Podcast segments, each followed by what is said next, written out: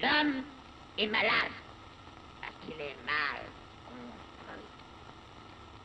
Il faut se décider à le mettre à nu pour lui gâter cet animal que le mange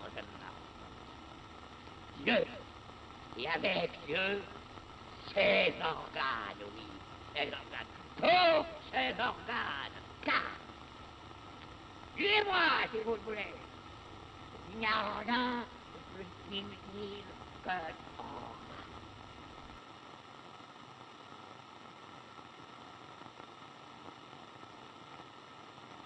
Opa, então bora lá. Eu fiz um, um arranjo meio maluco aqui com o meu porta-computador, né? Porque nesse, nessa pandemia, nesse home office, passei muito mais tempo na frente do computador do que gostaria e tenho trabalhado né, nessa posição no tempo, né?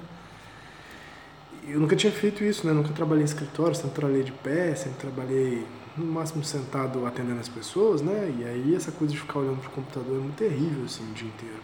Nossa senhora. Dando aula, tá igual um espelho, mó doideira. E eu comprei esse suportezinho, né, para levantar a tela do computador na altura da vista. Aí eu tô apoiando o celular de cabeça para baixo no suporte do computador, uh, com o computador, assim. Porque para ficar mais perto da minha boca o, o celular, porque normalmente eu tenho um copo aqui comigo e agora eu não tenho um copo, eu tô num lugar um pouco estranho. Eu fiz umas adaptações para poder gravar esse podcast essa quinta-feira, tá bom? É, então vamos lá, vamos começar nessa gravação como pode. É, bom dia, boa tarde, boa noite. Estamos aqui no ar com o trigésimo, olha só que especial. Trigésimo episódio de Para Acabar com o Juízo, dessa vez em trânsito, né? Tô, eu, eu sou de Vitória, né? Sou aqui de Vitória do Espírito Santo. E hoje eu, eu vim para cá no, do sábado para domingo porque meu pai fazia uma cirurgia de catarata. E aí ontem ele fez cirurgia, deu tudo certo e tal. E eu tenho que ficar de molho um tempo, eu tô na casa dele aqui. E aí fiz um escritório barra estúdio, né? Que agora, né, além de professor psicólogo, também podcaster, tem que ser reconhecido essa vertente das intensidades da minha vida. É, fiz um estúdiozinho improvisado aqui, também uma sala e um consultório, tudo junto. É, vamos lá então. É, o que, que, ficou de, de recado anterior, né? Antes da gente começar os, os 20 minutinhos. É, o que, que aconteceu? Como eu tô com outro exemplar do antiético aqui, que eu tenho um lá em São Paulo, né? Que na verdade não é meu, é da Karina, mas é o que eu tenho acompanhado, tenho anotado quando eu, eu, onde eu paro de ler. Eu peguei o outro que também não é meu. Quando, quando, eu, quando eu tinha um antiético eu vendi a de banana. Fui fazer a viagem e vendi todos os meus livros. Depois eu voltei da viagem e comprei todos os meus livros de volta. Não os mesmos, né? Mas os, é, os, os tipos de livro. Como é que fala? É, arrumei outros exemplares do mesmo livro. É, e hoje em dia eu só tenho um antiédipo em francês que eu ganhei de presente. Eu não, dou conta de fazer uma tradução simultânea aqui, né? Já parlei francês, é, mais ni tanto assim.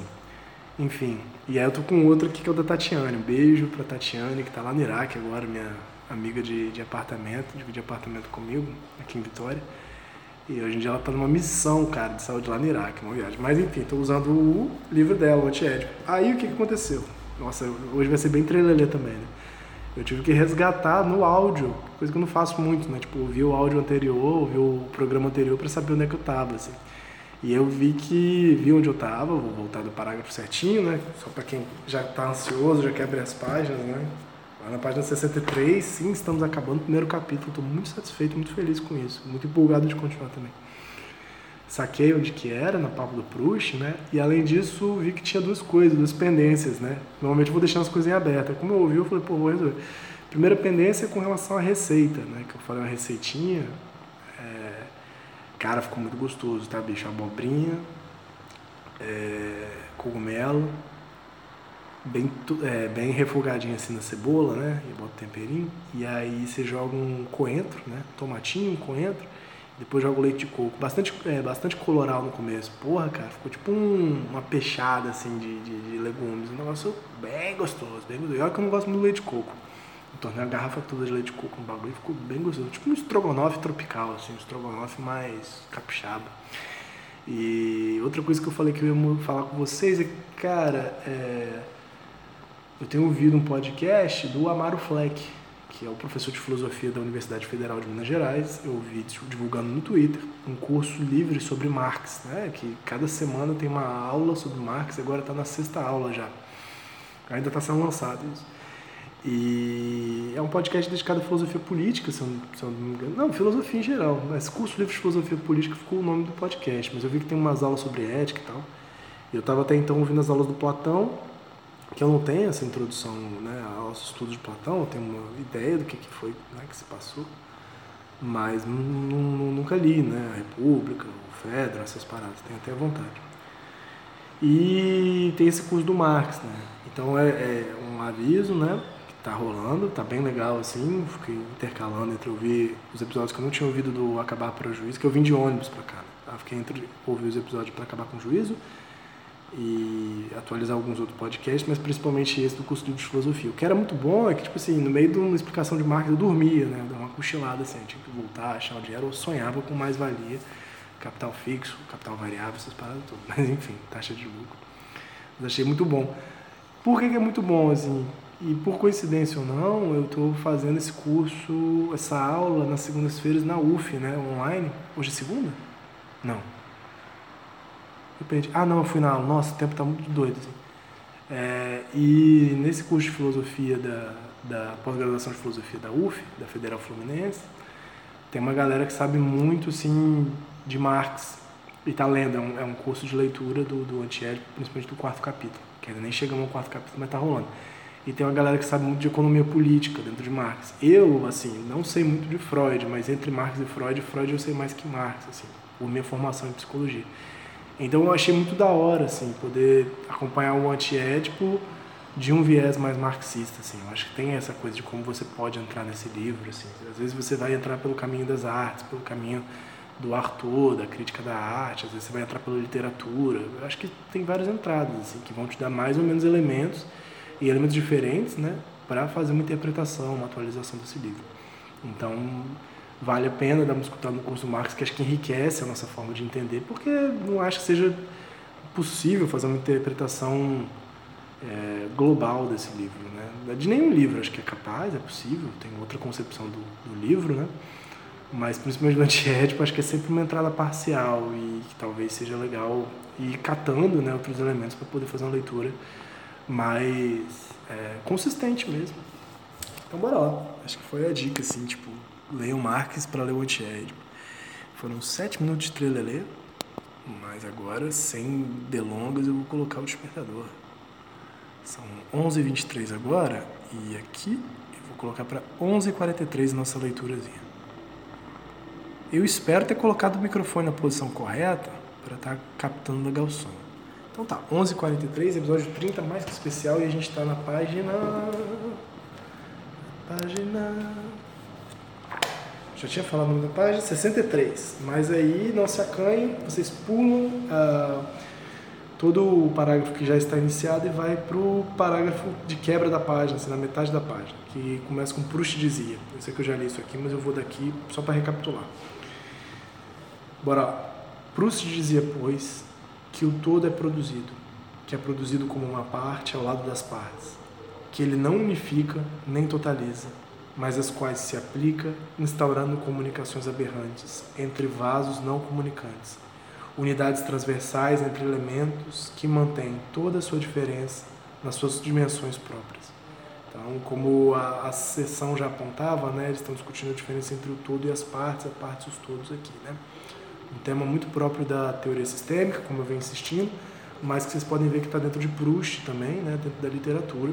E aí, fico pensando isso, né? Eu acho que a gente tem no, no, no, contemporâneo, principalmente no capitalismo, esse problema com as imagens, né? A imagem que diz a verdade do ser, seja você de verdade, né? Essa coisa totalizante que pode dizer por um todo, né? E eu acho que eles vêm de uma tradição do pensamento que vai pensar a potência dessa parcialidade, que até faz, monta as imagens de totalidade, e as imagens são importantes, né? É, é como se fluxo fosse uma ideia de movimento, mas esse, esse movimento cria sim imagens, cria representantes, cria significantes, mas que não os determina, né? Mas sim que essas imagens são importantes para dar certas entradas aqui, eles colocaram aqui, né? É, produzido, a totalidade produzida como uma parte ao lado das partes que ela não unifica nem totaliza, mas as quais se aplica instaurando comunicações aberrantes entre vasos não comunicantes, né? Tipo assim, quando a gente está no relacionamento amoroso, são duas totalidades, né?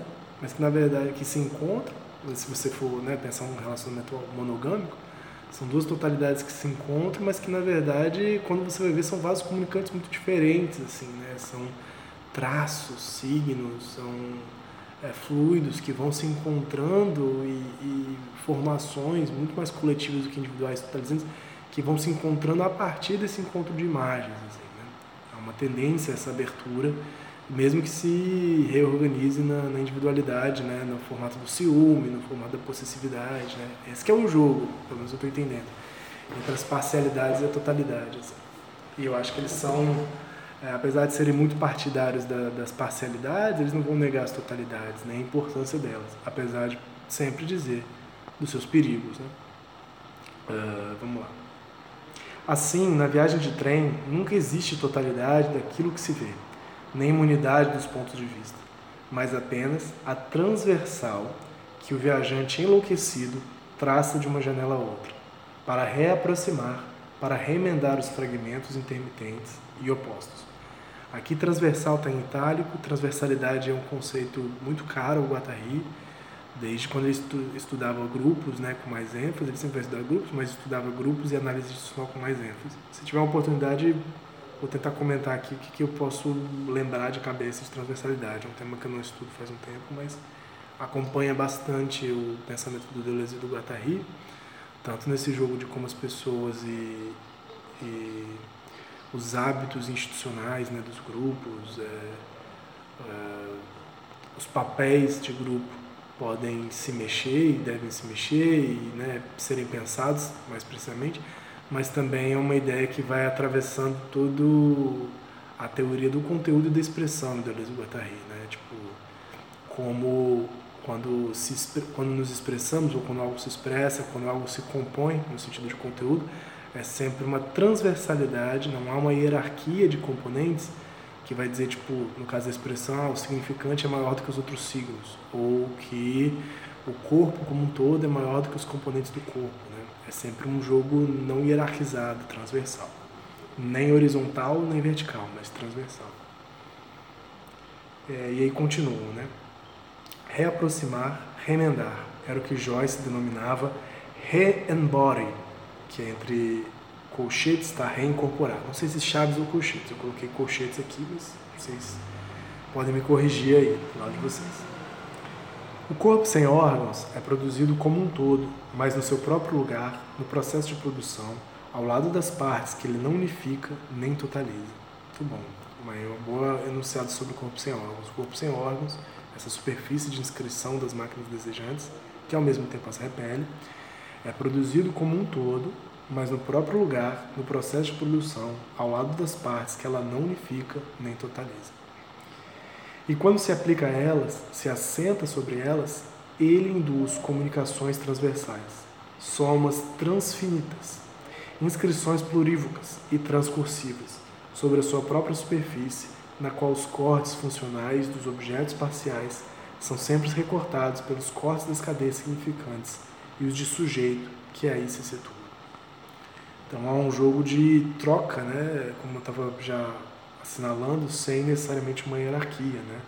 São, eles vão falar muito de núpcias, né? de, de inter, inter, intercursos, assim, né? de trocas e, e acasalamentos entre espécies, entre signos. Né? Sempre uma coisa de um certo libidinal, um enamoramento de conexões muito atravessadas. assim, né?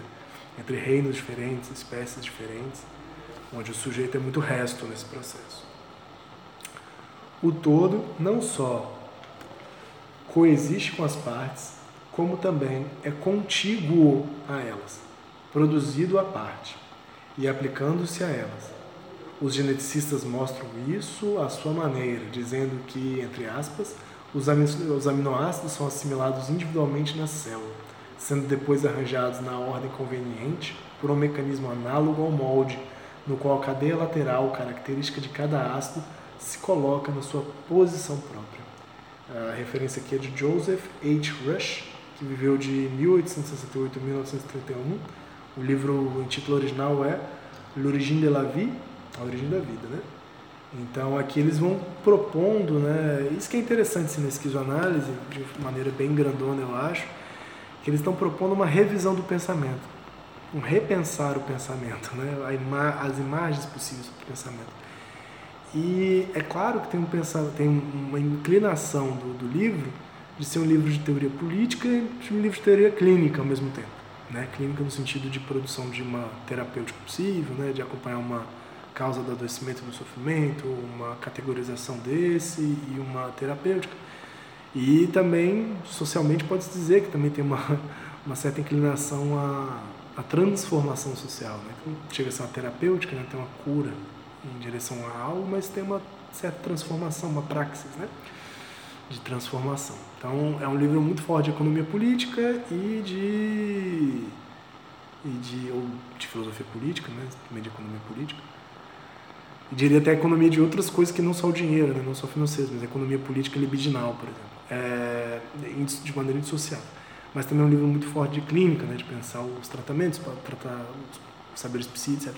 Mas no meio da parada eles lançam isso, assim, tipo, olha, o que a gente está falando do esquizo, essa imagem do esquizo, tanto na política, quanto no consultório, quanto nas práticas clínicas, na verdade ela é uma imagem do pensamento que vai ajudar a gente a pensar tudo.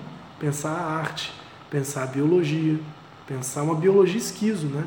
Uma biologia que pensa que essa totalidade genética, na verdade, ela está ao lado das parcialidades genéticas e proteicas, por exemplo. Eles vão falar lá na frente, né, capítulo 4, da, da biologia esquizo, da célula esquizo. Eles trazem muita ideia do câncer, né? No, no, principalmente no Mioplatos 3, né? Na, na, dimensão do corpo sem órgãos. Pensando assim, os movimentos da biologia como movimentos esquizoides também, como movimentos de certa forma aleatórios, com, com esquizo como uma certa, bem falar esquizo como uma certa exterioridade, mas acho que isso é mais do modo capitalista e vão pensando como todo pensamento do Ocidente, e é muito interessante uma prática de descolonização do pensamento mesmo. Ele tendeu às totalidades, ele tendeu esse sujeito pronto, sujeito dado, seja e objetos também prontos e dados, né? Seja no campo da, da biologia, o cientista está pronto, o objeto de estudo do cientista também está pronto em direção a uma verdade, uma vontade de verdade, sacar as partes para compreender o todo. Nesse movimento analítico assim, né, do pensamento. E que eles estão falando, não, cara, é um jogo sistêmico Pensar o pensamento de uma maneira sistêmica é pensar também aquilo que foge, aquilo que é parte não totalizante, aquilo que é fragmentário. Então eles vão estender isso para a antropologia, para a biologia, para as artes, para a literatura. E cada, em cada lugar, isso também é muito interessante, não vai ser um pensamento estrutural, no sentido de vamos pegar a mesma chave de leitura que a gente tem na biologia e encaixar na literatura. Não, apesar de ser algo a favor daquilo que foge, é preciso ver as diferenças de natureza de cada um desses saberes, a diferença de regime de cada um desses saberes e o que está em jogo. E aí você cria uma, uma, uma analítica, claro, da, das linhas de fuga, daquilo que escapa, daquilo que não é totalizante, mas muito plural. Uma coisa vai ser na biologia, outra coisa vai ser na antropologia, outra coisa vai ser no estudo das tecnologias, outra coisa na política, outra coisa na técnica. Mas quando pergunta assim, ah, o que, que trata a esquizoanálise? Assim, pô, não é da clínica. Tipo assim, o que é atender com esquizoanálise? Não é só isso. O que é militar com esquizoanálise? Também não é só isso, sacou? Então tem isso também. É pensar de maneira sistêmica clínica, pensar de maneira sistêmica militância, pelo menos a meu ver, né? Nessa dimensão de parcialidade. É, meu celular ligou, não sei nem porquê. Então, tem uma dimensão muito maneira assim, de pensar o próprio pensamento ao longo de toda a esquizoanálise. O Guattari, quando ele vai, né, numa das últimas obras dele, que eu estou estudando também, chamada Cartografias Esquizoanalíticas, de 1989, né, então tipo, a TED 73, 1989, foi aí já 10, foram aí 16 anos né, de esquizoanálise, depois do Mil Platôs também, que é de 1980, ele vai pensar a esquizoanálise como o estudo, um estudo de metamodelização, um estudo que pode pensar os modelos de pensamento, ou os modelos do conhecimento, né? de uma maneira crítica de uma maneira pragmática.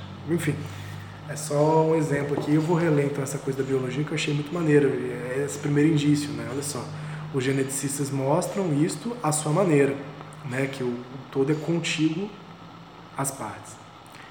é, dizendo que, entre aspas, os aminoácidos são assimilados individualmente nas células, são partes, né, parcialidade de proteicas, nem proteína ainda, aminoácidos, né, sendo depois arranjados na ordem conveniente por um mecanismo análogo e um, ao molde, desculpa, um mecanismo análogo ao molde, o molde vem depois, no qual a cadeia lateral característica de cada ácido se coloca na sua posição própria. Então, o primeiro parcial e a totalidade é um processo que intervém também nessa parcialidade, mas não é que essas parcialidades é, estão aí por causa da totalidade. Em geral, o problema das relações partes-todo permanece também mal formulado pelo mecanicismo e pelo vitalismo clássicos.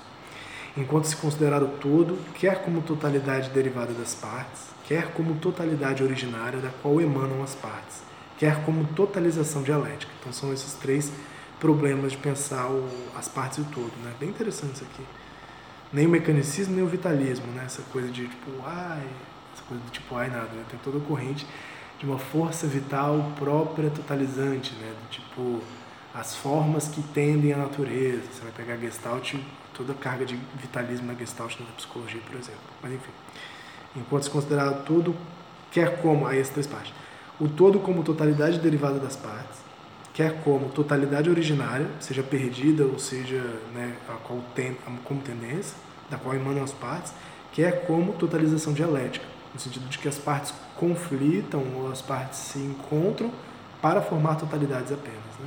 para se é, lixarem, rasparem, encaixarem-se numa síntese. Né? Continua.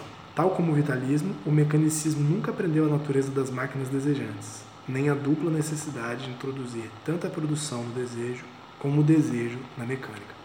Porque tem isso, né? tem uma diferença que talvez vai ficando cada vez mais clara, eu acho que lá para frente vai ficar mais. Maquinismo não é a mesma coisa que mecanicismo, porque acho que é esse o problema, né? quando você vai estudar dentro da tradição filosófica, dentro da tradição física, tradição do pensamento, o mecanicismo é essa primazia de análise das partes para compreender o todo. E aqui eles estão falando, olha, as partes têm seu funcionamento próprio, tudo tem seu funcionamento próprio e esse funcionamento se encontra. E não é necessariamente um funcionamento dialético. Não é necessariamente um, um, um funcionamento que nem bélico, nem conflituoso, não apenas, pelo menos, nem que vai chegar num resultado final maior do que o todo ou que as partes, né? Por aí vai. Então, assim eles colocam, pelo menos como eu estou entendendo, né? o problema do mecanicismo aqui. E aí a gente termina o parágrafo, vai para outra sessão, acho que vai dar para terminar essa sessão hoje, assim espero. 1.6.2 Os objetos parciais. Oba. Não há uma evolução, a evolução das pulsões que as faria progredir com seus objetos. Desculpa. Não há uma evolução das pulsões que se faria progredir com seus objetos para um todo de integração, assim como não há totalidade primitiva da qual elas derivariam que esses problemas daqui 20 minutos a gente fica pensando assim, mas eu acho que depois a gente vai entrar com mais calma nessa história. É, pulsão ou Trieb em alemão é um termo muito caro ao Freud, né, que são esses movimentos pulsionais do, do inconsciente psíquico é, em direção ao objeto. Ele tem vários estudos em, ter, em direção a, a, ao objeto psíquico, mas que tem uma confusão com o objeto real e por aí vai. E essa criação dos objetos, a sua fonte, a fonte dessa pulsão, fonte pulsional. Mas vamos ver como é que isso vai ficando aqui no, no texto, só dando a referência de contexto. Então eles voltaram, saíram da discussão das partes ao todo da, da literatura, no Proust e no Joyce. Joyce também é da literatura, né? literatura holandesa, nem teve nota tradutor com relação a passaram pela biologia para chegar assim, então, agora a gente vai falar das estudos e as partes na psicanálise. Então, tipo assim, compromisso nenhum com você, leitor, nem comigo, leitor. As duas são sem, sem fundamento.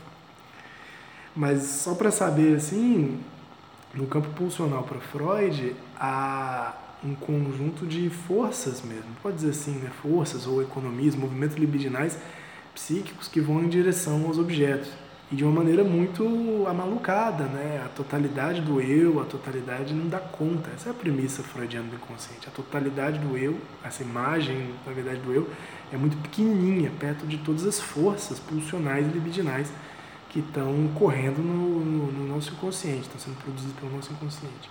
E aqui eles estão colocando, na verdade, elas não se totalizam, né? Nessas pulsões não vão se totalizar.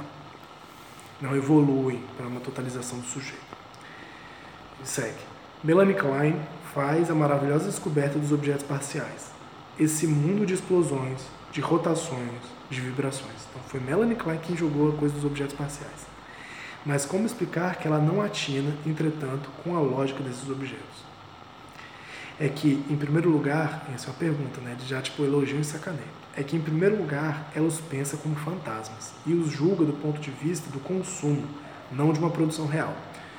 Lembrando, só dando uma lembradinha, fantasma como esse objeto psíquico quase que inventado ou imaginado, o qual o inconsciente maquina sua perseguição, né? E aqui eles estão colocando, ver o fantasma, pelo menos na tradição, né? O fantasma individual. Pensar como Melanie Klein é pensar, como vocês estão falando, pelo que eu estou entendendo, pensar esse objeto como objeto perdido a ser consumido psiquicamente e não produzido, não inventado. Inclusive, né, psiquicamente, mas sem dissociar com uma dimensão da realidade, na teoria do Deleuze e do Guattari. É... Então, que ele pensa na dimensão do consumo, não da produção real. E continua. Indica mecanismos de causação, de causa, a introjeção e a projeção, de efetuação, gratificação e frustração, de expressão, o bom e o mal, que lhe impõe uma concepção idealista do objeto parcial. Ela não o liga a um verdadeiro processo de produção, que seria o das máquinas desejantes. Em segundo lugar, não se livra da ideia de que os objetos parciais esquizoparanoicos remetem a um todo seja este original numa fase primitiva, seja por vir na posição depressiva ulterior, entre, entre parênteses, o objeto completo. Então, aqui eles estão se aprofundando na teoria kleiniana, vamos fragando aqui, fragando aqui, e aí a gente, só para dar continuidade também, né, terminar, tentar terminar esse parágrafo, depois a gente tenta remeter o que pode ser possível assim, de pegar. Eu não peguei muita coisa de Melanie Klein, mas espero que está fazendo algum sentido aí. Os objetos parciais parecem, pois, extraídos de pessoas globais. Não só entraram nas totalidades da integração concernentes ao eu, aos objetos e expulsões, mas constituem já o primeiro tipo de relação objetal entre o eu, a mãe e o pai.